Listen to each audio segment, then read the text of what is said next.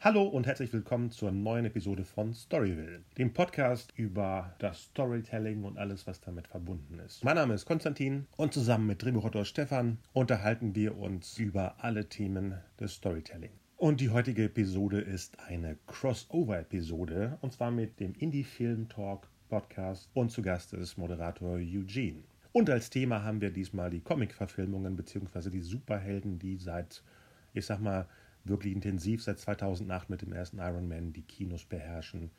Und darüber sprechen wir diesmal. Viel Spaß. Eins. Eins, zwei, drei. Egal, ich krieg das schon raus. Das ist ja wie, das ist ja wie am, äh, Ballermann. Aber gut. Ja, ähm, ist schön mit Profis zu arbeiten. Ja. Fühlt sich gerade auch hier an, ne? Sonst sind wir zu zweit, Stefan, und heute sind wir zu dritt. Ja, ist ganz schön eng hier geworden. Ja. Wer ist das überhaupt? Hi. Da, uh. Das ist Eugene Ja. Und äh, Eugene, magst du dich äh, selbst vorstellen, was du alles Fantastisches tust? Genau. Also ich bin Eugene. Ich ähm, bin Regisseur und Filmemacher aus Berlin. Ähm, arbeite zum Teil narrativ, also alles, was mit so Geschichten erzählen für Film und äh, für Film und Fernsehen zu tun hat. Und arbeite nebenbei dann aber auch ähm, für eine Werbung und mache da ganz viel, alles was Produktion angeht und gleichzeitig halt auch ähm, ja, die Regie und versuche halt gerade meinen, ja, den Bereich ähm, ja, Regie oder besser gesagt meine Filme irgendwie ja, mehr an Gang zu bringen und mehr Produktionen zu machen, was ja immer wieder schwieriger ist, als ich denke oder als ich gedacht hätte, wie immer. Man ist immer am Geld suchen für seine Projekte etc. Genau. Ich arbeite viel im Kurzfilmbereich, habe noch nicht so, ich habe noch keinen Langfilm gemacht, hatte die Hoffnung vor zwei, drei Jahren, dass der erste Langfilm dabei rauskam, aber das hat ja auch wieder aus Geldgründen und weil wir keine Geldgeber gefunden haben, nicht geklappt, aber nicht schlimm. Ähm, ich bin gerade am, am nächsten Kurzfilm dran und ähm, habe nebenbei noch den in die Film Talk Podcast gestartet, wo wir über die deutsche oder die deutschsprachige Filmszene sprechen und ja, so ein bisschen so einen Überblick darüber geben, wo was läuft gerade in der Szene, wo kriegt man Geld her. Ihr merkt ja, ich kenne mich sehr gut damit aus. Ähm, wo kriegt man Geld her? Wo kann man halt ähm, Ganze fördern? Wie sieht es mit Drehbüchern aus? Ähm, wie geht das Showrun zum Beispiel heutzutage? Äh, welche Möglichkeiten hat man als Regisseur, Drehbuchautor, Schauspieler, an seine Projekte ranzukommen, sie umzusetzen? Und genau, da reden wir mit so allen Vertretern aus der Szene. Ähm, ihr seid auch gerne mal eingeladen. Und könnt äh, und schauen dann halt da so ein bisschen so, wir suchen da so einen Kniff, ähm, wo, ähm, wo man dann halt vielleicht den Weg für jeden finden kann halt. Es gibt nicht den Weg, muss man dazu sagen, aber es gibt verschiedene Wege und versuchen dann da zu sagen, diese Wege haben Leute bestritten und da kann man sich da rausziehen, was man da am liebsten hat und dann vielleicht das für seine nächsten Projekte mit, ein, äh, mit, mitnehmen halt. Ja. Wow. Vielleicht lernen wir ja heute was dazu, Stefan, in unserem eigenen Podcast. Das können wir noch hoffen. Zeit wird's. Ja. Vor allem klingst du auch viel jünger als wir beide, glaube ich. Ja, das kann sein. Kann also, sein. Klinge Das- ich jünger? Also, woran machst du das aus? Liegt wahrscheinlich an, dass ich nicht rauche. Die bestimmt wir auch raucht nicht. ihr alle. Da Oder liegt der Moment, Fehler. Stefan raucht, glaube ich, ne? Ja, begeistert. Naja, deswegen, deswegen Noch. klingt er ja wie so ein 85-Jähriger. Ich stehe zu meinem Bass. Nee, ich bin, ich bin 33, genau. Also, ich bin scheinbar doch jünger als ihr. Ja, ein bisschen. Aber merkt man nicht. Merkt man. Ja, ja. Wahrscheinlich wir sind wir beide jetzt ein bisschen ruhiger. Ne? Dieses ganze Kämpfen und, und, und an Geld rankommen, dann denken wir so, ja, ja, ist so. Ja, genau. Die Welt ist sowieso scheiße. Das haben klingt- wir schon aufgenommen. klingt, als hättest du schon aufgegeben, Konstantin. Nein, nein, nein. Ich gucke mir das mal von weitem an und denke so, aha, okay. Rat Race. Genau. Ja, und Eugene, wir beide haben uns ja kennengelernt, auch im Rahmen des neuen deutschen Genrefilms, speziell der Genrenale der letzten, nicht wahr? Richtig, richtig, richtig. Ach so, ich kaum war ich nicht da. Und, okay, alles klar. Ja, schon hat er neun. Schon hat er neun ne? Also äh, er, er hat mich. Das ist Berlin, Baby. Nee, ähm, ja, ähm, wir haben uns da ähm, kennengelernt. Ich kannte dich ja schon ein bisschen länger ähm, als Stalker halt, weil du, du hast es ja schon öfter gemacht mit dem äh, als Jurymitglied dort. Mhm. Ähm, und äh, deswegen kannte ich dich da schon ähm, länger, weil ich auch die, die Journale länger verfolgt habe und auch schon ein bisschen mit den Jungs zusammengearbeitet habe dann in dem Zusammenhang. Genau, und wir haben uns da nochmal kennengelernt, haben da nochmal gequatscht über Thema Podcast, Filme und allem, was dazugehört. Und äh, ja, genau, ich habe ja auch dir ein paar von so ein paar Ideen, die äh, ja auch gerade so umgesetzt werden sollen in den nächsten äh, Monaten, äh, habe ich dir ja auch mal äh, ja, Ja. vorgelegt. Ne?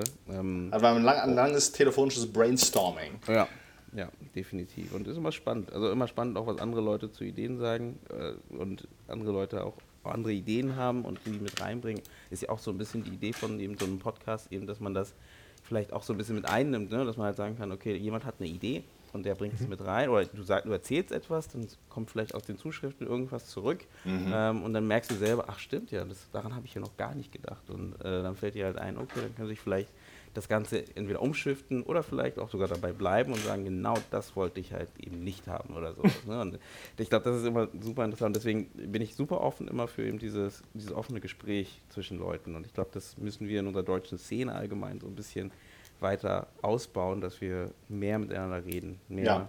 untereinander, mehr, mehr zusammenkommen und mehr Sachen zeigen und nicht diese Angst haben vor, ja, ich habe eine Idee und das ist meine Idee und keiner darf sie hören und das ist, äh, ich habe, und dann kommt halt irgendwas raus, was dann vielleicht auch gemacht wird, aber dann fehlt da manchmal vielleicht dann doch nochmal so der, der Spin, den vielleicht noch irgendjemand anders mit reingegeben hätte halt. Und Ja. ja, genau.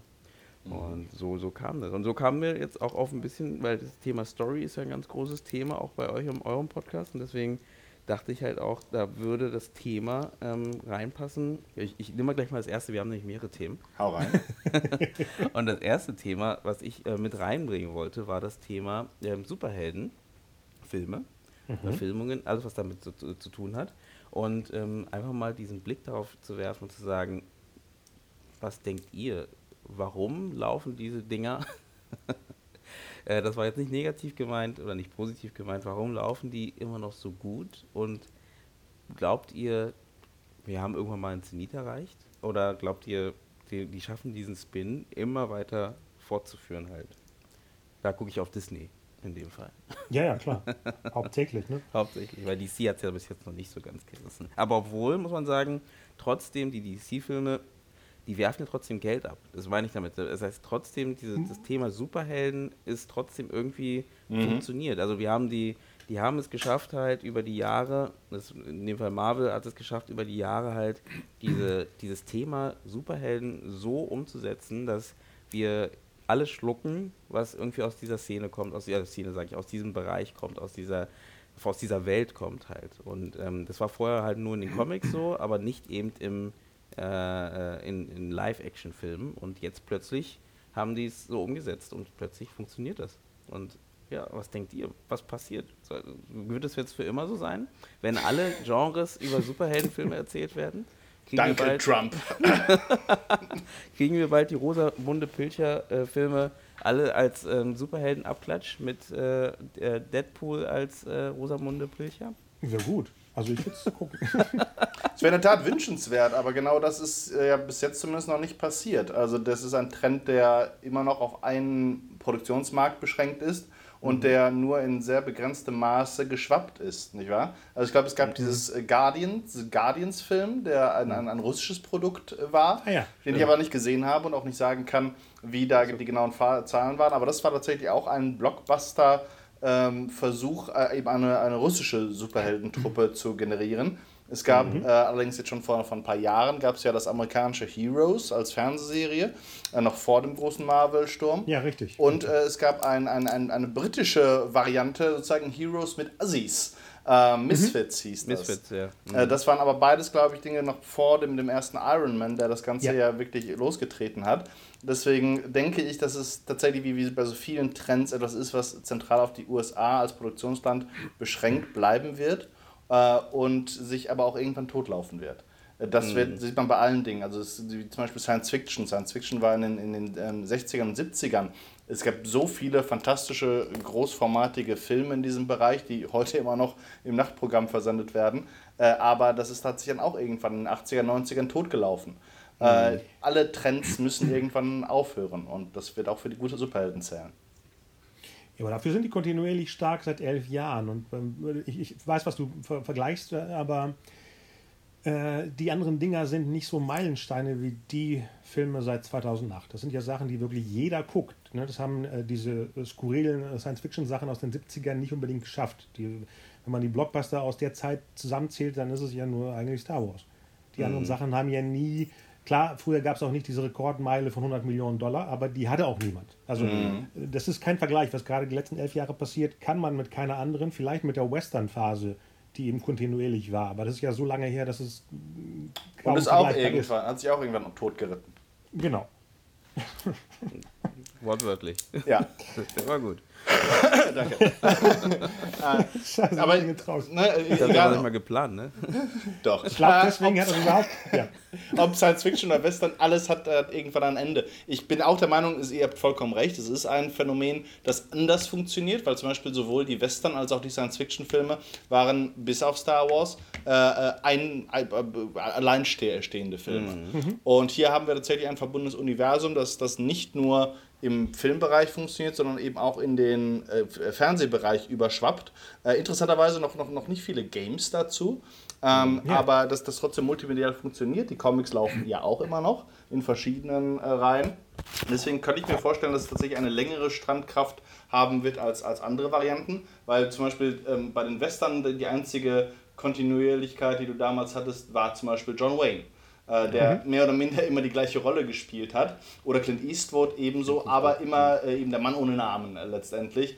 Ähm, und wo du dann äh, dadurch dann immer wieder wusstest, du siehst letztendlich mehr oder minder den gleichen Film, was ja auch mhm. teilweise mhm. den Marvel-Filmen vorgeworfen wird, dass es alles recht gleichmäßig ist und dass sie ein Problem haben, gerade damit interessante Schurken zu kreieren, ähm, bis auf Black Panther, ähm, äh, was, was auch auf jeden Fall richtig ist. Aber ja, was, was die Langlebigkeit angeht, ich kann mir nicht vorstellen, dass irgendein Genre länger machen kann als 20 Jahre. Irgendetwas mhm. muss danach kommen. Das ist aber schon breit. 20 Jahre schon ja. viel. Ne? Ja, ja, das ja. Ist, also ich glaube auch, dass sie, dass sie das äh, schaffen werden. Aber ich denke, ja. dass irgendwann wird, wird, äh, wird auch fast alle, jede Geschichte erzählt worden sein. Vielleicht wird ein anderes Genre kommen, vielleicht wird eine andere Technologie kommen, in der diese Art zu Geschichten erzählen vielleicht auch nicht mehr so funktioniert. Vielleicht werden in 20 Jahren tatsächlich Games, äh, die als Massenunterhaltung tatsächlich das Kino überholt haben. Das können wir alles noch nicht sagen.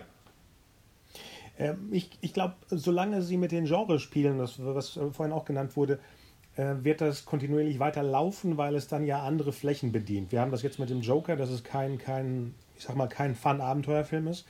Äh, der nächste Doctor Strange soll ja der erste Horrorfilm, sage ich mal so, zwar wahrscheinlich PG-13, aber trotzdem in, im Bereich Horror mhm. etabliert sein. Die, die Ant-Man-Filme sind ja eigentlich Comedy-Filme. Und ich glaube, solange die damit springen, was der Western ja lange nicht gemacht hat, das war ja immer der Clean-Cut äh, John Wayne, danach war ja erstmal gar nichts und dann hat sich das mhm. Subgenre vom Spaghetti-Western mhm. und dann zu dem Brutalo-Western. Das waren ja auch unterschiedliche Unterkategorien, aber bei den Superhelden wird es wahrscheinlich noch weiter in, in, in Subgenres gehen. Irgendwann kommt der Romantic Comedy Superheld oder so, obwohl ja, Shazam war ja so in der Art. Mhm. mhm. Familienunterhaltung. Und wenn die damit spielen, läuft es weiterhin. Ja. Und das ist halt genau, die machen das ja so gut, dass sie halt eben diese verschiedenen Genres halt in diese Superhelden-Korsett reindrücken halt. Ne? Genau. Da hast du was wie Guardians of the Galaxy, was ähm, theoretisch durch die Musik ja schon so, so ein äh, ne, diese, diese 70er Jahre, nee, was 70er, war es 70er oder 80er? Ja, ja. 70er Jahre irgendwie Musik mit, genau, mit ein, einfängt, wo es wieder von ganz ein, achso, jetzt verstehe ich, äh, äh, mit einfängt und wieder ähm, das mit reinnimmt und die, die Coolness aus der Zeit wieder reinholt. Dann hast du ähm, genau, du hast, wie du gesagt hast, ne, du versuchst Horror mit reinzubringen, du versuchst eine andere Richtung mit rein und kannst damit halt alles, also versuchst zumindest alles erzählen zu können halt. Und dann darf man natürlich auch nicht vergessen, dass äh, Disney einfach jetzt in unserem aktuellen Stand einfach ähm, einer der mächtigsten, die mächtigste äh, Produktion und, Co. und, und äh, Verleih, Vertrieb, alles in einem ist. Ja. Und ähm, damit halt auch vielleicht einfach die Möglichkeit hat, auch ähm, so, so, so äh, Produktionen, die schief laufen, einfach wieder aufzufangen. Ja. Ähm, was du halt einfach sonst vorher nicht hattest, wo du dann einmal, MGM ist äh, gefühlt immer wieder pleite nach James Bond. Ähm, mhm. und Und dann hast du halt bei sowas wie Disney einfach, du merkst es halt einfach, wie die zum einen, klar, mit den ganzen Disney, äh, mit den ganzen Comic-Sachen da, die sie jetzt langsam äh, remaken halt und bei, bei jedem Fehler merkst du, die, die haben kein Problem, die, die basteln es wieder den nächsten Film ein bisschen um ne, und passen Richtig. ihn halt so an und haben gar nicht diese, dieses Problem, sich da irgendwie, ja, dann doch irgendwie rechtfertigen zu müssen und doch wieder zu gucken, okay, scheinbar funktioniert das jetzt mit diesen Comic-Verfilmungen nicht mehr so gut. Und ich glaube, das wird auch dafür sorgen, dass es sehr, sehr lange eben diese, diese, ähm, diese Superheldenfilme geben wird, die einfach extrem stark sind. Aber trotzdem frage ich mich, was macht die denn so gut? Also ich, ich, ich muss dazu sagen, ich habe den letzten, ich habe diese, ähm, na, den, den Avengers, den neuen, den äh, Endgame, habe ich gesehen. Ich fand den zu viel, ganz ehrlich gesagt. Ähm, mhm. Also ich fand den, also viele feiern den ja. Ähm, ich fand den halt einfach viel zu, zu, zu viel, zu viel, zu viele Leute, zu viel. Ne, alles muss irgendwie da rein, irgendwie habe ich das Gefühl gehabt. Und ähm, riesig natürlich. Und da fragt man sich halt, wohin soll das Ganze gehen? Das, ne? Also es muss ja immer größer werden, ne? so mit dem typischen, wie man, wie man das halt immer kennt. Und du merkst irgendwie so irgendwann, ich glaube, ich glaube darum, dass das würde sich vielleicht relativ schnell irgendwie redundant anfühlen, weil für mich fühlte sich der Endgame ein bisschen redundant an, weil ich das Gefühl, naja, jetzt geht es halt einfach nochmal um dasselbe, nur nochmal ein bisschen größer. Und das wird beim nächsten Mal nicht anders sein. Und das ist das Blockbuster-Problem tatsächlich. Ne? Ja. Das ist, da, ja. da, kommt man kaum drum rum. Auch die Superman-Verfilmungen oder Star Wars, Terminator. Mhm. Äh, das sind, das, du, du, du, du zahlst für dieses große Kinoerlebnis. Und gerade natürlich, wie fandest du im Vergleich Infinity War zum Beispiel? Den, den, den, fand, ich den fand ich besser. Okay. Ja. Den mhm. fand ich besser. Ähm, ich muss aber selber kurz mal. Genau, den fand ich besser, weil er doch ein bisschen mehr Zeit für seine Charaktere hatte, fand ich. Also Du hattest hier bei dem neuen, klar, da hast du halt so dramatische Situationen etc. Bei dem neuen, darf man hier spoilern in dem, äh, bei euch? Ist schon lange her, ja, kann man. Okay. Alle sterben. ähm, und du hast halt diese Situation, ähm, dass du ähm, die, die Charaktere hast, die äh, den, den, den, den, hier, den, na, für den Namen Iron Man Charakter, Robert Downey Jr. Tony Charakter, Stark. Tony Stark, genau, ähm, der irgendwie klar sich da opfert und ne, die Vaterfigur natürlich da auch nochmal besonders irgendwie vortritt, mhm. äh, was ja sowieso immer so ein großes Ding ist bei Marvel-Filmen. Mhm. Und ähm, das hast du ganz, ganz stark, äh, siehst du das dort und das finde ich auch gut, aber ansonsten finde ich alle anderen extrem blass bei Endgame irgendwie. Also ganz schlimm natürlich Captain Marvel, die Frau. im ganzen äh, Kosmos, die halt, äh, gut, neben, neben äh, Black Widow die halt ein bisschen mehr Screentime, ein bisschen größer Und Natascha Romanoff, die eine meiner Lieblingsszenen hatte in dem Film. genau, habe ich nicht vergessen, gebe ich recht. Ähm, aber ähm, daneben halt, genau, sie hat vielleicht sogar ein bisschen mehr Screentime, aber der Rest ist halt mhm. einfach nur so ein Beiwerk, irgendwie habe ich das Gefühl. Und ich meine, ich weiß nicht, gut, diese Zeitreisen-Dinge haben sowieso mal das Problem, dass sie halt schnell irgendwie das Gefühl geben, so, naja, für was, für was haben wir denn alles gekämpft, ne? Theoretisch gesehen kann man ja alles irgendwie zurücksetzen mhm. ähm, und dabei dann eine neue, neue Zeitlinie aufmachen, aber ich weiß nicht, es, irgendwie, für mich hat das schon irgendwie gereicht. habe ich das Gefühl gehabt. Aber also ich gehe wahrscheinlich in den nächsten auch wieder rein, weil klar, es ist halt immer noch immer ein Film, wo der halt extrem groß ist und extrem, sagen wir so wieder so ein bisschen dieses Fantastische vom Kino zeigt. Ja. ja. Und was ich immer super interessant finde, ist ja genau das, äh, Filme zu machen. Filme, die halt wirklich, wo du denkst, so, du wirst in eine andere Welt reingezogen und ja. bist halt in einer anderen Welt. Und das schaffen die. So, ja. das machen die halt. Und ich glaube, das ist auch so, das nennen wir es Alleinstellungsmerkmal, was die immer noch haben, was hier viele eben nicht haben. Absolut. Ich muss auch sagen, dass es mich die Marvel-Filme wieder zum Kinogänger gemacht haben. Weil ja. du natürlich heutzutage mit den unseren schönen großen Flachbildschirmen bekommst du so eine fantastische Qualität in dein äh, Wohnzimmer gebeamt dass es schon etwas wirklich geben muss, was sich dazu bringt, aus dem Haus zu gehen, zum mhm. Sony Center zu latschen und dann 15 Euro für, ein, äh, für einen Kinofilm auszugeben. Und das war, ich glaube, Doctor Strange für mich. Weil da wusste ich da habe ich auch dafür fürs, extra fürs IMAX bezahlt, weil ich genau wusste, da wird alles abgefahren werden, was die moderne Kinematografie gerade hergibt. äh, und war auch nicht enttäuscht davon, muss ich sagen. Mm. Ich war von anderen Sachen enttäuscht, also von, von der Story und eben von den Bösewichten. Äh, aber genau dafür ist tatsächlich Kino da und das ist auch die Existenzberechtigung. Weil wenn, mm. der, wenn du zu Hause, das kannst, du kannst dich auf deinem iPhone angucken. Das, äh, da, da, da wird einfach viel zu viel verloren gehen. Das sind wirklich Sachen, die fürs Kino gemacht sind. Mhm. Ja, stimmt. Und vor allem ist es ein Happening. Äh, ich meine, ich, ich wüsste nicht, mit was ich den äh, Endgame vergleichen kann, weil es, für mich war das wirklich so eine Art Abschluss einer Periode, einer, einer Zeit, die mich eben, wie du sagtest, mit dem Kino verbunden hat. Einer Zeit, wo ja am Anfang die ersten fünf Filme waren ja eine Mischung aus Paramount, das war ja noch nicht Disney. Mhm. Das heißt, Disney hat ein Paket gekauft, erst nachdem fünf Filme bewiesen haben, dass sie eben so eine Art Gefolgschaft, eine Fangemeinde aufbauen. Und ich fühlte mich natürlich bei vielen Szenen, das, was du meinst, das ist zu viel, war für mich aber eigentlich so eine Art Familientreffen. Mhm. Diese 100, 170 Minuten, da ging ich through the emotions, wie man sagt, weil dann wurde das gesagt, dann wurde das aufgelöst, dann wurde das wieder zurückgeholt. Das war ja so ein breites Storytelling von, wie so ein Fotoalbum mhm. von Erinnerungen, die von 2008, mhm. wie ich mich 2011 gefühlt habe, wo ich 2013 war. Wow. Das war wie ein, wie ein, wie ein, ja, wie ein Schul, Schultreffen mhm. nach, nach Tatsächlich? elf Jahren. Okay.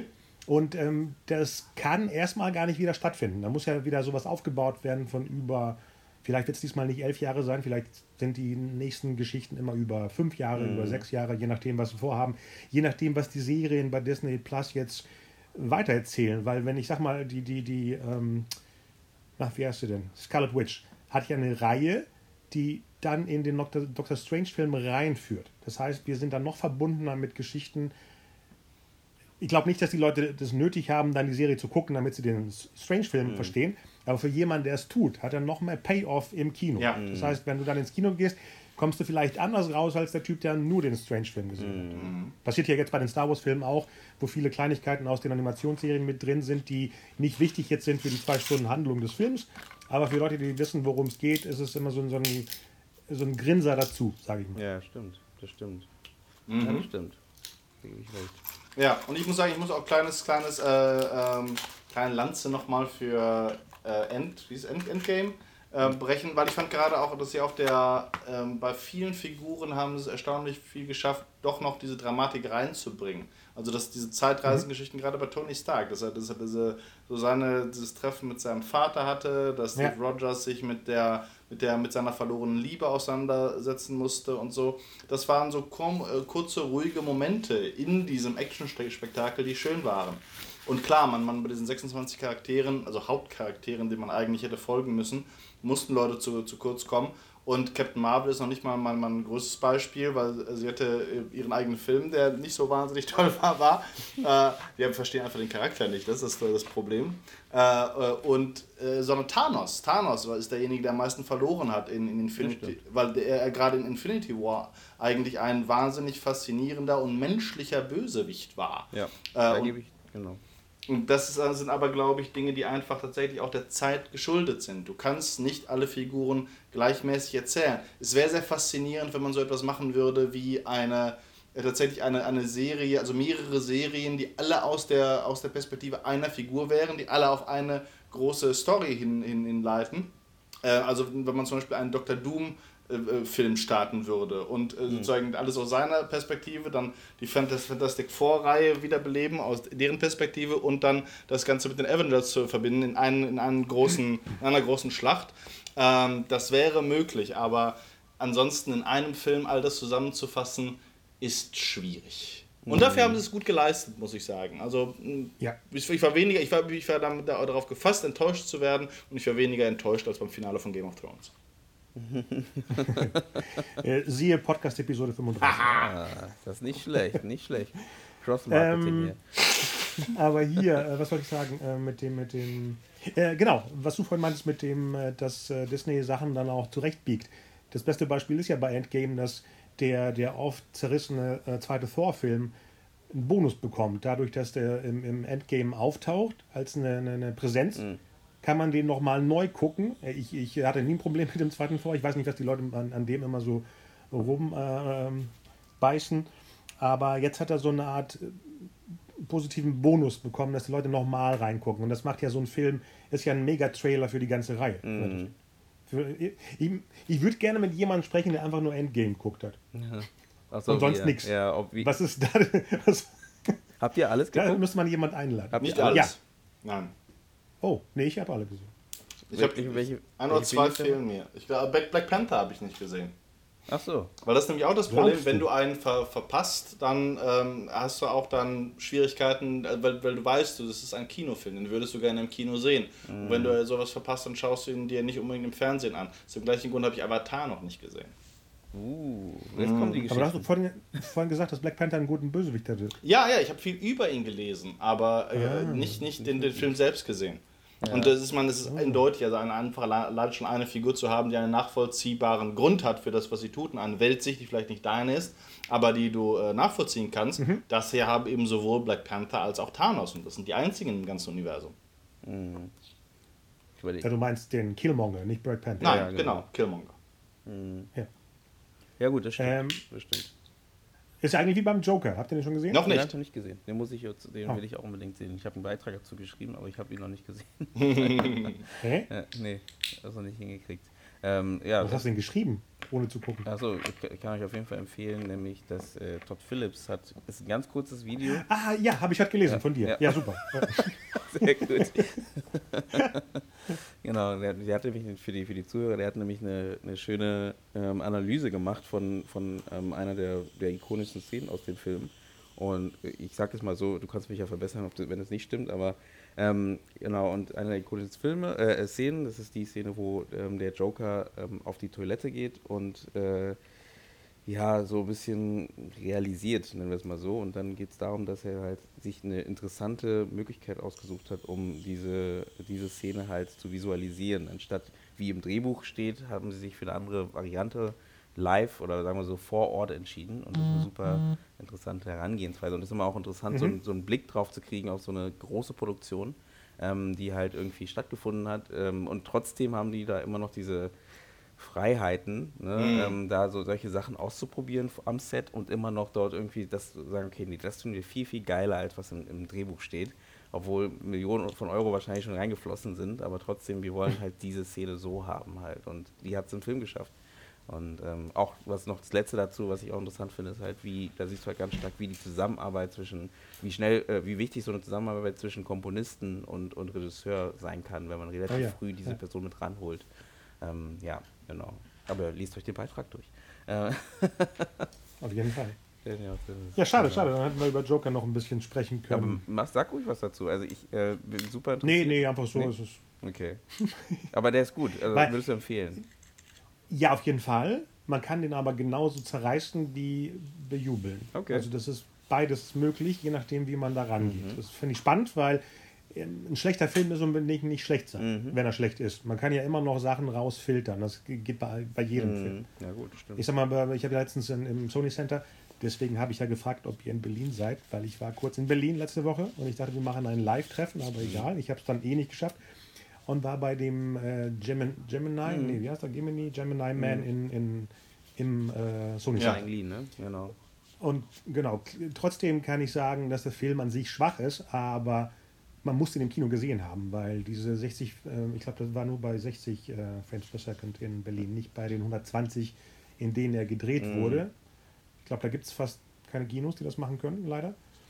Ähm, aber es ist trotzdem ein, ein, es ist so, wenn man in den Zirkus geht, hat man ein Erlebnis. Ob dann die Acts gut waren oder der Clown lustig war, ist dann nebensächlich. Ja, ja. Okay. Deswegen kann man immer noch bei, bei, einer, bei, einer, bei einem Entertainment-Besuch immer, immer was rausholen. Man kann nicht immer nur sagen, mir, mir hat nichts gefallen. Das geht, geht gar nicht. Da muss man ja wirklich äh, blind ins Kino gegangen sein oder so. Ich, also man kann aus jeder äh, Erfahrung das, das Beste rausholen.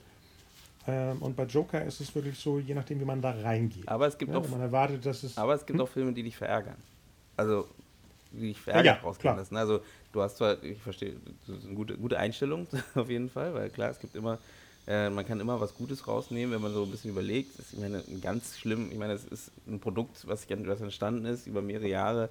Es ist immer irgendwas rauszuholen. Aber es gibt schon Filme, wo du dann merkst, du, also die, die Macher wollen, nicht, wollen die, die Macher dich verarschen. Und äh, genau, da, da geht man ja dann so ein bisschen negativer in Anführungsstrichen dann vielleicht raus, wenn man dann das Gefühl hat, so, ah, das ist irgendwie komisch, die Idee. Äh, da hätte ich ein Beispiel, also nee, nicht dazu hätte ich ein Beispiel, weil du Gemini Man gesa gesagt, gesagt hast, der jetzt nicht der beste Film ist, aber den man im Kino schauen sollte, wegen, auch wegen der, der, der ähm, Aufnahmetechnik, ähm, wäre auf jeden Fall Ad Astra. Ähm, Ah, ja. Genau, das ist so ein Film, den würde ich auch empfehlen. Äh, guckt euch, wenn ihr die Möglichkeit noch habt, weil der ist ja schon auch ein paar, paar Tage im, äh, im Kino. Ja. Ähm, guckt ihn auf jeden Fall mal im Kino an. Ich würde die Vorschusslorbeeren, die er hat mit äh, Neuer Interstellar oder 2001 und so, würde ich ein bisschen zurückziehen. Ähm, Es ist ein interessanter Film und ich sag, äh, sag nur eins dazu, das ist halt so eine Art ich nenne es mal Arthouse-Film mit Science-Fiction-Elementen, so eine Art. Ja. ne? Und äh, so sollte man den Film auch, glaube ich, sehen und nicht als äh, neuer Interstellar, was auch in Richtung Arthouse in Anführungsstrichen geht. Aber ähm, das Thema halt einfach so dieses es ist, ähm, ja, da, da, fehlen die Tropes, wie man sagt, so ein bisschen. Mm? Die werden ja. nicht ausgespielt. Ne? Und das merkt man dann auch relativ schnell. Und wenn man darauf wartet, dann fühlt man sich so ein bisschen hinters Licht geführt. Mm. Und, ähm, wie, ist es keine Fortsetzung von Space Cowboy? ja, wegen Tommy Lee Jones, ich weiß. Ja, habe ich auch gedacht. Ich dachte, die finden den ich endlich. Ich habe das ganze im Kopf gehabt beim Gucken. Aber äh, nee, nee, nee. Es, hätte, es passt perfekt. Es, kann, es könnte sein, hätte sein können. Mm. Nee. Wahrscheinlich ist es ein Connected Universe. Das ist, nee, das ist nicht, Warner, das ist nicht Warner, ne? Hat nee, nee, nee, von ist Sony? Das ist Sony, glaube ich. Aber ich weiß, nee, weiß ja. ich nicht. Weiß ich nicht mehr. Weiß nicht. Ja. Ja, komm. Ja, was heißt es denn? Was ist jetzt unser Abschluss zu dem Thema Superhelden? Oder Comic ja, Wir werden auf jeden Fall lange noch damit zu tun haben. Ähm, Im mhm. Positiven mhm. wie im Negativen ähm, höre ich so ein bisschen ja. raus. Also ähm, ja. das, mein, mein, einziges, mein einziges Problem dabei ist halt, dass es halt im Moment, äh, nicht schlimm, aber es ist halt einfach nur, es verdrängt gerade so ein bisschen die anderen Filme daraus, ne, aus dem Kino, oder aus der Produktion, aus den Kinos etc. Alle wollen, Nummer eins, Franchises machen, alle wollen, mhm. ähm, wegen, weil wegen den Superheldenfilmen, alle wollen in diese Richtung gehen. Ähm, klar, Reboots ist sowieso immer so ein Thema. Du merkst aber auch Reboots, es werden weniger, habe ich das Gefühl. Also es mhm. gab so letztens, vorletzt, die, vorletztes Jahr ne, und dann davor, so, also so vier, vier, vier fünf Jahre her, ähm, so Reboot-Runden, ne, äh, wo alles gerebootet wurde, Robocop etc., alles musste gerebootet werden. Es hat sich jetzt so ein bisschen verringert, finde ich. Ähm, es kommen immer noch ein paar Sachen raus, aber es ist nicht mehr so viel wie damals. Aber dafür sind jetzt voll, das Kino ist voll mit diesen Superhelden-Dingern und die werden ja auch wirklich von Disney reingedrückt in die Kinos mit irgendwelchen äh, Sanktionen, wenn du sie nicht drin lässt, etc. pp. Wo klar. man halt sagt, das ist klar, krass. Also das ist halt so, die verdrängen schon die anderen Filme halt so und das ist so ein bisschen schade. Das heißt, wieder ein bisschen Vielfalt geht verloren dadurch. Ne? Aber äh, äh, ja, ich bin positiv. Nur um die ähm, Filme in Schutz zu nehmen, das hat nichts mit dem Film zu tun. Ich habe ja früher in der Kinobranche gearbeitet, die Sanktionen gab es früher immer, also hat nichts mit jetzt den mhm. Marvel-Sachen oder mit mhm. äh, die gibt es immer bei den großen Produktionen, egal welcher Film das mm. war. Ne? Deswegen. Also das, das, äh, kommt jetzt nur mehr, dass okay, es jeder das mitbekommt. Das stimmt. Mhm. Okay.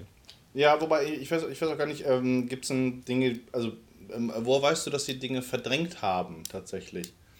Weil normalerweise ist es ja so, dass es dass die, äh, also Blockbuster gab es schon immer und dass man auf etablierte entweder Reihen setzt oder Dinge, die sich schon in anderen Medien durchgesetzt haben, ist auch relativ normal. Äh, hast, du das, dort das Gefühl, dass andere Dinge jetzt tatsächlich dadurch nicht gemacht werden? Also noch ein Herr der Ringe zum Beispiel? Oder was ist es, dass das dem Marvel gerade da dann den Saft abgräbt? Mm, also ich habe das Gefühl, äh, ich würde gar nicht das nur auf die Superhelden ähm, unterbrechen, sondern eher ähm, das Gefühl, dass wir wieder in der Zeit sind, wo die Produktion wieder ähm, Herr der, der Lage ist und ähm, die halt alles entscheiden, was, was wir gucken werden müssen. Das heißt, äh, egal ob es jetzt ein Dwayne The Rock Johnson Jumanji ist oder ob es ein äh, Superheldenfilm ist, ähm, es kommt alles von der Produktion und die, die Künstler dahinter, die Regisseure, die, die Kameraleute etc. sind wieder sind wie, wie jetzt lange, lange Zeit halt ähm, unter dieser Produktion und ähm, liefern einfach. Ne? Da ja. siehst du solche Sachen wie Kong, Sky Island, wo sie halt einen in Anführungsstrichen unerfahrenen Regisseur nehmen, wo die wissen, okay, die können den halt so hin und her schieben, wie sie es brauchen, um den halt umzusetzen halt. Der, der äh, ich habe vergessen, wie der Regisseur heißt davon, aber der hat davor einen Film gemacht, äh, auch noch so eine Art Arthouse-Film davor und haben den dann reingeholt und das war das ist so eine Zeit, wo dann immer wieder so ja, genauso wie der, der, der letzte Star Wars, ne? Der, mm. ähm, ne, der, gut, der hat auch ein, zwei mehr Filme gemacht, aber trotzdem nicht so viele. Oder Ryan Coogler zum Beispiel für, ähm, ja genau, Black Panther zum Beispiel, ja. genau dasselbe. Ähm, es ist halt so, man munkelt ja auch dort, dass es halt die, die Produktionsstudios so ein bisschen handhaben, weil die wissen, wenn die halt jemanden wie Steven Spielberg ranlassen etc., der macht halt das, was er möchte. Den wirst du jetzt nicht sagen, ich möchte äh, das. Ja, bitte? Da muss ich dir auch wieder in Schutz nehmen. Äh, das ist nichts Neues. Das machen äh, ja. Studios mit Franchises seit mhm. ewig. David Fincher in Alien 3 wurde nur gecastet, weil man mit dem was machen konnte, was man wollte, weil er Musikvideos von ihm mhm. gemacht hat. Danny, Danny Cannon hat Judge Dredd bekommen 95, weil er englische Independent-Filme vorher gemacht hat, damit dann er kein Final Cut mhm. hat. Also wenn ich, ich Produzent bin und gebe viel Geld aus, möchte ich auch die Kontrolle über meinen Film haben. Also nehme ich ein Handwerk. Ja gut, aber das hat, das also sich aber auch wieder verändert. Es war ja vorher also, ne, New Hollywood-Zeit etc., wo halt wieder die, die Regisseure vielleicht ein bisschen mehr Vertrauen zugesprochen wurde, ne, wo die mal wieder mehr. Ja, genau, das waren die genau. 70er, 80er. Und ich wünsche mir so ein bisschen diese Zeit vielleicht ein bisschen zurück. Nicht, nicht die Zeit damals zurück, sondern ich, einfach nur wieder diese ähm, diese Möglichkeit. Ne? Und das hat sich auch nur entwickelt in dem Zeit, weil einfach ähm, die Studios halt unzufrieden waren mit, dem, mit den äh, Absätzen, Abs Absätzen von den Produktionen, die sie gemacht haben und wo die dann einfach gemerkt haben, ja, wenn wir denen die Möglichkeit geben, frei zu entscheiden oder was zu tun, dass da halt wieder was Neues reinkommt halt und wieder Geld reinkommt halt. Und das, ich, also meine Hoffnung ist natürlich auch, dass das auch irgendwann wiederkommt. Mhm. Als Regisseur natürlich äh, macht es natürlich auch Sinn. ähm, und dass das irgendwann über die Jahre irgendwann wiederkommt, dass die einfach merken, okay, dieses Franchisen des Ganzen, ähm, dieses, dieses Kuhmelken, was wir gerade machen, ähm, irgendwie die Leute einfach nicht mehr ins Kino gehen dafür.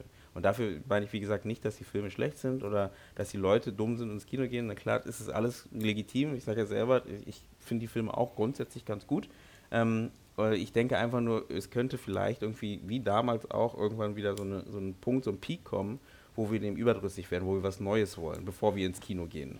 Ne? Mhm. Also das war super tolle Effekte etc., aber wenn es das zehnte Mal ist, diese geilen Effekte und nichts Neues kommt, kein neuer Spin reinkommt, keine, ne, keine verrückte Idee, die halt eben in so einem in so einer äh, Produktionsseite nicht, nicht reinkommt, weil du halt einfach aufs Geld achten musst und einfach überlegst, äh, ich, natürlich, was alles, was Disney macht, ist natürlich klar, dass sie natürlich ihre ganzen alten äh, äh, Zeichentrickfilme halt neu verfilmen. Natürlich machen sie das. Das macht am meisten Sinn.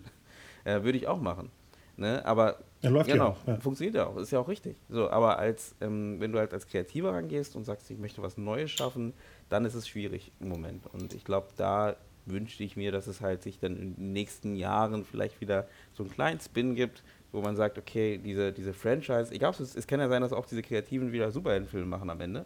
Mhm. Ja, da, äh, ne? ja, DC macht das ja jetzt, ne? die Directors, Directors Driven äh, DC-Projekte, das ist ja eigentlich das. Welche, welche meinst du? Was kommt da? Joker. Von, Joker, so, so Joker Aquaman, Aquaman galt ja als James Wan-Film, der Shazam okay. war ja so. Also die versuchen mhm. ja seit nach Justice League sind ja die Filme auch sehr gut angekommen. Äh, nicht nur Box-Office-mäßig, sondern auch mhm. kritikermäßig und vom Publikum her. Und die sind ja auch sehr Director-driven, mhm. die, die letzten drei. Und äh, was kommt als nächstes? The Wonder Woman, der neue. Ja. Der kommt auch noch. Und, und der kommt der Birds, äh, Birds Matt Reeves Prey. Batman, genau. Birds of Prey. Ja. Oh, äh, stimmt, stimmt, da kommt er als mhm. erstes im, im Februar. Ja. Genau. ja, das ist jetzt auch so ein bisschen so, das ist eigentlich so auch eine von den faszinierenden Sachen, dass äh, jetzt ja mehrere von diesen großen Marvel-Projekten an relativ unbekannte Leute gegeben wurde. Und man mhm. kann das natürlich so sehen, das sind Leute, die wir kontrollieren können. Man kann es aber auch so, so sehen, wir versuchen Talent aus, der, aus dem Indie-Bereich äh, zu nehmen, denen eine Chance zu geben, das Große zu bespielen und neue Ansätze zu finden. Die, mhm. die Leute, die hinter Captain Marvel standen, waren ja auch eigentlich relative No-Names, die auch nicht viel gemacht hatten und auch eher aus der Drama-Richtung kamen. Ähm, deswegen denke ich fast, dass, dass diese Dinge manchmal, manchmal gehen sie auf, manchmal gehen sie nicht auf. Aber wenn wir uns an Logan erinnern, Logan, der, der wirklich einen vollkommen anderen Ansatz hatte als die ganzen anderen X-Men-Filme mit mhm. einer ganz eigenen mhm. Tonalität äh, und trotzdem wahnsinnig gut angekommen ist, obwohl das das erste, würde ich sagen, genuine äh, Superhelden-Drama ist. Mhm. Ähm, da, da würde ich sagen, dass da noch, noch einiges an Möglichkeiten drin ist. Dann zeigen sie, dass du äh, eben, dass diese Welt so vielfältig ist, dass du so dunkle Geschichten als in, in einer Superheldenwelt erzählen kannst, wie eben Joker. Ähm, aber auch abgefahrenes, ähm, überbordendes Kindtop wie Guardians of the Galaxy oder mhm. diese schweren Dramen wie Logan. Ähm, mhm. Es kann auch wirklich sein, dass, das, dass sich dieses Subgenre noch als doch als ich Unrecht habe und sich dieses äh, Subgenre als beständiger erweisen wird, ähm, wenn sie nämlich beweisen, mhm. dass sie diese unterschiedlichen Ansätze und Sichtweisen, die du, Eugene, äh, momentan ein bisschen vermisst, wenn sie die schaffen zu integrieren. Dann, mhm. das wäre wirklich interessant. Und man muss sagen, sie haben ein, das Erstaunlichste an dieser ganzen Sache ist, dass, dass sie es geschafft haben, Kevin Feige äh, und die Marvel-Filme ein so wahnsinniges Niveau zu halten wie mhm. wenig Aus, ja. Aus, äh, Ausreißer sie hatten in irgendwelche Richtungen, dass sie sich immer wieder davon erholt haben. Äh, das ist tatsächlich etwas, was vorher noch nicht da war. Wo man auch ihm, und der, er ist ja äh, wirklich jemand, der, der auch nicht so wahnsinnig präsent ist, äh, aber jeder weiß, dass es sein, dass es sein Baby ist, äh, was man ihm zugute halten mhm. muss. Ich weiß nicht, wie sie es gemacht haben, aber ich denke, wenn wahrscheinlich wird, wird das Subgenre maximal mit ihm sterben. Vermutlich. Mhm. Ansonsten wird er es ähm, aufrechterhalten und ich glaube, dass, dass wir auf jeden Fall noch ein, eine ganze Reihe von wirklich spannenden Experimenten innerhalb dieses äh, Genres sehen Ganz werden. sicher. Ganz sicher. Cool. Jetzt abschließend, was sind eure drei Lieblingsfilme aus dem Genre? Mach du zuerst. Ihr. Ich, ich überlege. Ich überlege. Also ähm, Logan ist definitiv einer meiner Lieblingsfilme. Ähm, ich Echt? Ich konnte damit ich überhaupt fand nicht anfangen. total toll. Die, Bösewichte waren mir zu sehr wie Gegner aus dem A-Team. Also es waren so. Logan selber und, und hier Patrick Stewart, alles super, aber die Gegner waren einfach so Fernsehganoven. Es war so, als ob sie bei Breaking Bad Logan jagen würden. Es hatte so ein. Ja. Ja, das ist, das, ist, Leider. das ist tatsächlich, wie gesagt, eines der Marvel-Probleme. Man, man, man, man kann nicht immer alles haben äh, bei, diesen, bei diesen Filmen. Ähm, ein, ein Lieblingsfilm, der, ist, der schon viel, viel älter ist, äh, ist Der unglaubliche Hulk. Ähm, lange vor Ah. dieser Reihe von Ang Lee verfilmt. Viele Leute hassen ihn Nee, absolut. das ist nur Hulk. Nur Hulk. Un- Moment, der Unglaubliche ist ja der 2008er. Mm, Kann sein. Auch Hulk, Hulk. von Ang Lee auf jeden Fall. Das war ein Genau. Film, den, den ich sehr geschätzt habe bis, bis, bis zum Finale, weil das Finale war nur ein äh, CGI-Spektakel. Aber diese Szene, wo ähm, äh, Vater und Sohn miteinander sprechen zwischen diesen Riesenturbinen, äh, war für mich absolut fantastisch, unheimlich intensiv. Ein, ein, ein ganz wunderschöner Moment der, der, der- Ruhe und der Emotionalität. Äh, den den äh, mochte ich sehr. Und Nummer drei, also wir reden jetzt nur von Marvel-Filmen oder insgesamt? Ja, schwierig, ne? Weil du, wo fangst, fängt man an? Fängt man nur bei dem MCU an? Weil beide Beispiele, die du meintest, war, gehören ja nicht zum MCU. Beide. Ich bin mal gespannt, welches er von DC bringt, wenn es nicht Batman ist. das könnte in der Tat schwierig werden. Wonder Woman wäre es wahrscheinlich. Fand ich auch ein sehr guter Film. Hör, der erste Superman. Ja, der ist auch Ja, nicht schlecht. Ja. Okay, gut. Okay. aber genau, gut, wir wollen kein neues Fass aufmachen, aber Wonder Woman fand ich zum Beispiel äh, viel zu überschätzt, ganz ehrlich gesagt. Auch vielleicht wegen dieser, äh, wegen der, der Thematik, die halt, glaube ich, so ein bisschen das Ganze überschattet hat. Ähm, ich. Das fand ich bei Miss, ich kann das genau verstehen, das war bei mir, bei Miss Marvel fand ich das schlimmer. Ich habe Ja. tatsächlich was, was, ich habe tatsächlich etwas, ein furchtbares ähm, äh, Produkt erwartet bei, bei, bei Wonder Woman und war sehr positiv überrascht. Mhm. Also auch deswegen, weil, weil sie Aber eben diese, nicht, Fässer, diese Fässer hat Stefan schon öfter aufgemacht.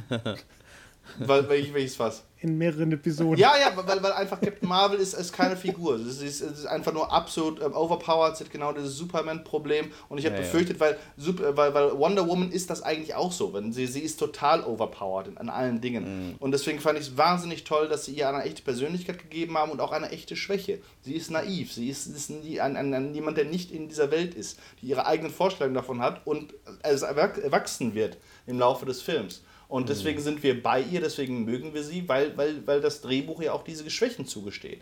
Die es, was beim Captain Marvel eben nicht gibt. Deswegen hat auch fast niemand es geschafft, diese, diese Figur, die uns vorgestellt wird, als die mächtigste, die mächtigste Heldin des gesamten Universums. Deswegen konnte niemand mit ihr wirklich connecten. Und das, hat, das, hat, das hat Wonder Woman wunderbar hinbekommen. Und deswegen sage ich, das war, war wirklich ein, ein, ein guter Film. Hm, gut, das stimmt. Ich konnte nicht connecten, weil der Film spielte Jahr, im Jahr 95 und dann lief aber ein Song aus dem Jahr warst du raus. 95. Und da war ich Ist dir klar. Da war ich sofort raus. Also bei mir, wär, äh, ich verstehe deinen Punkt mit, mit Wonder Woman und ich, äh, wie gesagt, ich irgendwie äh, hat es mich nicht ganz gekriegt. Also da fand ich, ich sage immer so, mein, mein Lieblings-Superheldenfilm, äh, Superheldenfilm, wo man das Thema Frau gar nicht so weit nach vorne gepackt hat, aber ähm, es trotzdem äh, theoretisch um die Frau sehr stark ging und es lustige in ganz andere Richtung geht, ist nämlich kein Superheldenfilm, ist Atomic Blonde. Ähm, Aber da geht es nicht darum, dass die Frau so super ist oder wie auch immer, sondern es geht einfach nur darum, ich fand halt einfach, wenn es jetzt um Chor- Choreografie geht etc., Ja. wie sie halt einfach darauf geachtet haben, dass eine Frau eben kein Mann ist, Mhm. ähm, aber eben andere Stärken hat und Ja. äh, diese Stärken halt hervorgehoben haben. Ja. Ähm, ganze Art, wie sie kämpft, wie sie sich bewegt, wie, wie sie ihren Körper einsetzt, um Leute zum Beispiel äh, niederzustrecken. Ähm, ganz anders und das fand ich halt super, dass man einfach da so ein bisschen mehr auf diese, diese, äh, ja, auf, Ja. diese ganze Physis halt eingeht. Zu den Filmen, zu den Superheldenfilmen, die ich äh, am besten fand, ich würde sagen, Logan gehört bei mir aber auch ganz gut dabei, weil ich fand einfach mal dieser, dieser Twist, einfach mal auch, ich auch wieder, ich habe mich gefreut, einfach mal so, so eine Art X-Men-Film wieder zu sehen, der auch gut ist, ähm, weil X-Men hat ja auch, ist auch ein Teil davon, wie die ganze Reihe mit den ähm, Superhelden ja auch angefangen hat.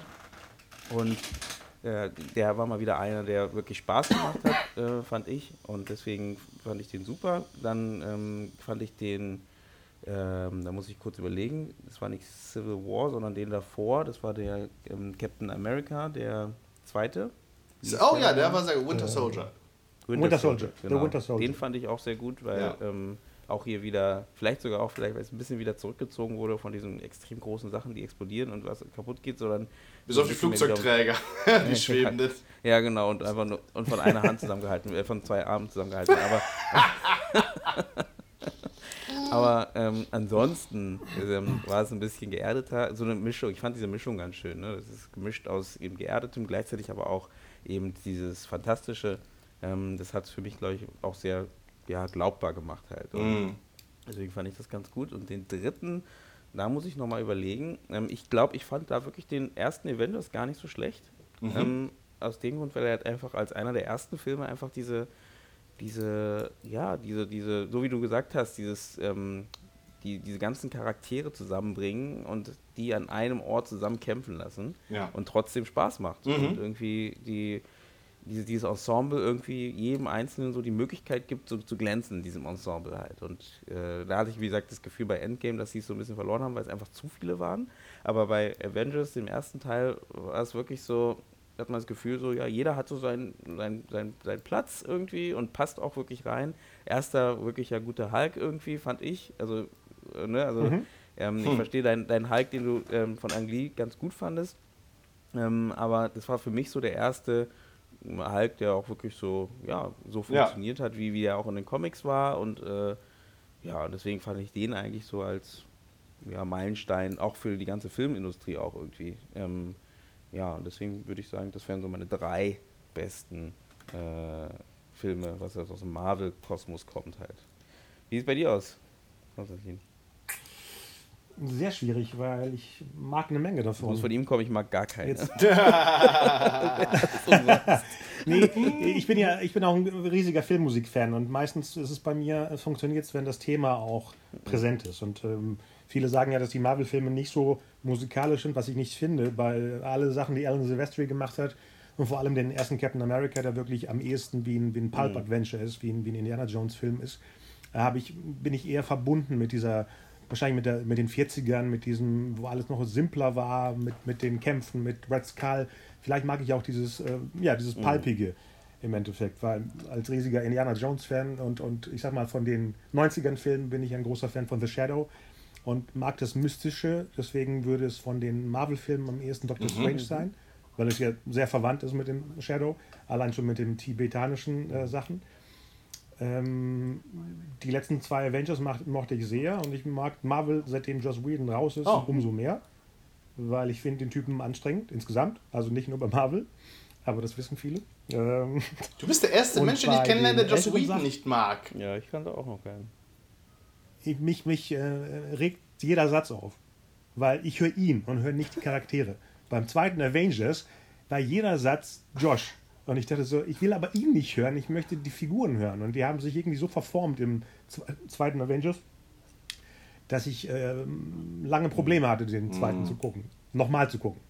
Und deswegen war ich froh, als die Russo Brothers eben einen anderen Touch mit reingebracht haben in die Filme, der echter war als das andere Gestellte mm. von ihm. Was ja wirklich in jedem Film gleich ist, leider. Vielleicht sehe ich zu viele Muster, die, die, die manche Leute überfliegen oder auch gerne hören, kann ja auch sein. Und deswegen regt mich der Josh, Josh. auf. Und deswegen hat er ja auch Justice League vernichtet. Mhm. Den ich eigentlich lieben mhm. wollte. Das Zusammentreffen der DC-Figuren. Weil ich bin auch ein riesiger DC-Fan. Ich meine, ich bin klein aufgewachsen mit mhm. DC. Marvel gab es ja nicht so, als äh, ich jünger war hier. Da war eher die Spinne, war das einzige Marvel-Ding, das umflog. Und das war schon viel. Aber bei DC war alles da. Da hatte man Batman, da hatte man Superman, da hatte man den roten Blitz, wie der Flash früher hieß die grüne Laterne, wie Green Lantern hieß. Nee, die grüne Leuchte. Die grüne Leuchte. ja, genau. Und wenn ich jetzt die anderen Marvel-Filme nehme äh, mit den X-Men, würde ich den First Class, das ist mein Lieblingsfilm, der auch endlich mal weg von Brian Singer war, weil Matthew Vaughn ist besser. Und als Singer wieder zurückkam, hat er dann durchgehend dröge X-Men-Filme gemacht mit dem, obwohl der Days of Future Past war ganz gut, aber Apocalypse war Weiß du bist ein echter Fanboy, Konstantin, nicht wahr? Du hast so persönliche Vendettas Wieso? dann gegen sowohl Joss Whedon als auch Brian Singer. Also. Nee, Singer erst nach, nach dem, nicht vorher. Ich, ich würde sogar den Superman Returns ab und zu mal Okay. Also, du hast ja, ja von ja, Anfang ja. an gesagt, dass dir, äh, ähm, du, du, nimmst auch viel, viel raus aus einem Film, ne? Also auch wenn er nicht so gut ist. Ja. Deswegen äh, erklärt sich da ja auch einiges und ist ja auch voll, voll legitim. Mhm. Ähm, da, da, hört man ja auch äh, so ein bisschen raus, so deine Tendenz halt dort. Und ähm, finde ich spannend. Also Superman Returns, ja. Ähm, äh, ja, ich würde verteidigen wegen dem Einsatz der geilen Musik aus dem 78. Allein deswegen. Aber dafür zwei Stunden. zweieinhalb, zweieinhalb. Das waren echt brutale oh, zweieinhalb ey. Stunden. Ja, da, da würde ich, ja. ja, ja, nee, wie gesagt, voll legitim. Mehr sage ich nicht dazu. Aber jetzt zu den, zu den alten DC-Filmen, weiß nicht, letztens habe ich die Burton-Filme nochmal geguckt, die sind nicht mehr so toll mhm. wie früher, muss ich sagen. Ich mochte früher den Batman Returns am liebsten, aber beim letzten Mal dachte ich so, was ist das? Eine Zusammenstellung von Best-of-Szenen, die karikaturmäßig von Tim Burton zusammengestellt worden sind. Da fehlt irgendwie so eine Geschichte. Und Batman, der 89er, ist eben nur ein mhm. Klassiker. Ansonsten ist da ja wirklich nicht viel. Jack Nicholson spielt mhm. Jack Nicholson. Er spielt eigentlich die, seine Rolle aus Die Hexe ja, von Eastwick. Da ist kein Joker drin. Das ist einfach nur Nicholson spielt mhm. Nicholson. Und äh, gestern habe ich das gesagt, als ich Joker geguckt habe. Vor 30 Jahren haben ja Kritiker einmal gesagt, wieso heißt der 89er Batman-Film Batman und nicht Joker, weil der Joker ja, ja äh, häufiger zu sehen ist. Und exakt 30 Jahre später gibt es dann Joker. ja, aber was auch interessant ist, wie lange dieses Genre gebraucht hat, um wirklich lukrativ zu werden. Wie viele Ansätze es gab, ja. wie häufig das, das in die Hose gegangen ist. Ähm, ja, es ist auch, auch etwas Ermutigendes, äh, zeigen, um dran zu bleiben. Manche, manche Ideen müssen einfach äh, zum richtigen Zeitpunkt wiederkommen. Das stimmt. Ja, ihr könnt euch schon vorstellen, dass jetzt mit dem Erfolg von Joker irgendwelche Leute in, in Meetings sitzen und sich überlegen, welchen anderen Bösewicht klar. sie allein darstellen, was nicht funktionieren wird, weil den Joker hm. kennt jeder als Figur, als, als, als Legende. Aber als nächstes kommt, würde jemand einen ganzen Lex Luthor Film Thanos gucken? in der Dings da, bei Psychiatrie. Die treffen sich ja, da. Jetzt kommt Thanos in der Psychiatrie und der hat Probleme, äh, seine Komplexe und muss da irgendwie klarkommen, bevor er dann alles macht hier, bevor er die ganze Welt mit einem Schnipsen zerstört. Mhm. Ja. ja, eine Thanos-Miniserie ja. wäre tatsächlich gar nicht so uninteressant. Er lernt das Schnipsen, weil ja, genau. den dicken Finger nicht. Er hat ja, er hat ja so Schreckfinger. Genau, ne? Oder dann kommt Doomsday und äh, merkt gerade. nee. Ja. Nee, also ich, ich, also ich gebe dir vollkommen recht. Also ich glaube, der Erfolg wird natürlich dafür, dazu, dazu führen, dass wir noch mehr ja, davon kriegen. Und es ist ja auch nicht unbedingt schlecht. Meine Bösewichte haben ja da auch diese Möglichkeit, irgendwie auch so einen Blick rein. Ich meine, am Ende, ich höre vom Joker ja ganz oft, dass der viele meckern ja, dass der so ein Ab Abklatsch ist von Taxi Driver etc., ne, Raging Bulls. Und King und, of äh, Comedy, yes. Ne, und ja, ja, klar. Das meine ich mit dem Zerreißen. Also man könnte okay. den locker zerreißen, aber er hat mhm. viele, gute, viele mhm. sehr gute Sachen. Ja, klar. Aber die Figur ist nicht der Joker aus dem okay. Batman-Film. Das ist, könnte, der könnte auch wirklich aber der Killer der Killing heißen. Joke, was da verfilmt wurde? Nein. Nee? Nee. Mhm. Okay. Nein. Nein. Außerdem heißt er ja auch Arthur Stimmt. Fleck der ja. Joker in dem Film. Und der andere, Nicholson heißt ja Jack Napier und ich glaube, Heath Ledger hat überhaupt keinen, wurde keinen Namen gegeben. Namen, ich, ne? Nee. nee. nee. interessant. Genau. Aber genau, da, da, da, müssen wir, wenn wir über Superhelden reden, ähm, ich glaube, wir werden nur bei dem Thema bleiben, ähm, weil ich glaube, das ist groß genug. Und ähm, wenn wir bei Superhelden sind, dann müssten wir auf jeden Fall einmal über ähm, die, die Nolans reden. Und und ja, klar. ich meine, ich, ich bin einer der, die, außer den letzten, muss ich auch dazu sagen, aber sonst fand ich die wirklich gut. Also ich fand einfach den Spin, mhm. den der einfach darauf gegeben hat, da. Es war jetzt nicht ein typischer Batman, es war auch kein, ne, nicht eine typische Nacherzählung, sondern es war wirklich eine neue Geschichte, die er entwickelt hat. Äh, und das fand ich gut. Also das ja. fand ich spannend und anders und klar, dann auch noch äh, am Ende geschichtsträchtig durch den äh, äh, äh ähm, jetzt bin ich abgelenkt, weil passiert? Hat jemand das Bett gerade angeschmissen und du musst raus? ähm, so eine Art. Ähm, äh, nee, genau. genau. Wo war ich? Genau, der, der, Joker, der noch geschichtsträchtig theoretisch auch nochmal ähm, da nochmal so ein ganz spezieller, großer Name geworden ist. Und äh, ja. also das war wirklich so eine, das war auch einer der ersten, Anführungsstrichen, Superhelden-Verfilmungen, die ich auch noch als so sehr positiv, ähm, neben klar den ganz alten Batmans, aber die, da war ich ja ein Kind, wo ich die gesehen habe und da fand mhm. ich die natürlich auch super, also da gab es gar kein Thema. Mhm. Ähm, und äh, ob es jetzt Schwarzenegger als Freeze ist oder wie auch immer, also, äh, ne, also klamaukig, aber damals super, also gab es ja. gar keinen, ne, und da war natürlich dann, wenn man aus dem Alter dann irgendwie raus ist und dann halt dann irgendwann diese Batman, die, die Nolan-Batman sieht, wo dann alles so ein bisschen düsterer, ein bisschen dreckiger, ein bisschen, äh, das, ja Ernster. genau, das fand ich dann natürlich auch geil. Das war so eine schöne, schöne Übernahme von dem, von dem Thema, was man da schon aufgebaut hat. Und ja, aber The Dark Knight ist ja ein Meilenstein. Ja. Das ist ja auch so wirklich, äh, da hat ja die ganze Welt Richtig. über diesen Film gesprochen, obwohl es nur der zweite, der zweite, Film, Film war in der ja. Reihe. Was ja auch so. Ja, definitiv. Ne? Und ich meine, am Ende hat das ja auch, auch zu Nolan zu nochmal zu dem gemacht, was er ist, ne? Also vom, vom Standing einfach. Ähm, ne, jetzt kann er ja alles machen, was er möchte. So weit muss man mal kommen. Macht er ja auch.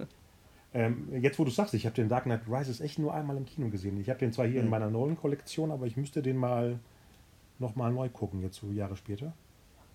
Oh, sieben Jahre ist er alt. Oh, die ganzen Zus die, eure ganzen Och. Zuhörer möchten noch mal bestimmt mal wissen, wie viele Filme habt ihr denn wirklich jetzt zu Hause? Kauft ihr noch Filme? Habt ihr Filme noch zu Hause? Ja, ich kaufe noch Filme. Was sind deine Sammlung? wie, viel, wie, viele Tausende von Filmen hast du denn da? Oh, da müsste ich Fotos machen. Ich, ich, ich habe aufgehört zu zählen in den Nicht 30 schlecht.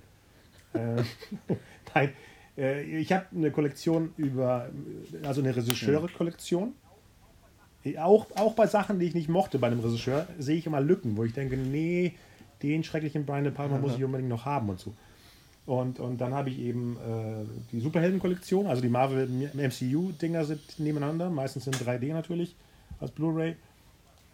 Und dann die Animationskollektion, die großen Pixar-Sachen und die Disney-Sachen und die Dreamworks-Sachen und die was auch immer. Und dann die einzelnen, die, äh, mhm. nirgendwo zugehören. Die sind dann äh, nach einem Jahr äh, ja, aufgeteilt. Okay. Okay. Krass, krass. Und bei dir, Stefan? Ich habe gar nicht so wahnsinnig viele. Es ist äh, tatsächlich, weil die meisten Dinge gucke ich mir an. Heute ist ja alles verfügbar über verschiedenste Plattformen. Äh, und was ich habe, sind dann meistens Dinge, die mir wirklich was bedeuten. Also äh, ich, ich erinnere mich, ist ein interessanter Fall war, wo ich eine britische Comedy-Serie auf YouTube geschaut habe. Irgendjemand hat die ja hochgeladen und ich fand die einfach absolut fantastisch. Und äh, obwohl ich sie schon gesehen hatte, wollte, hat, fühlte ich eine Verpflichtung, äh, den Machern mein Geld zukommen zu lassen, retroaktiv.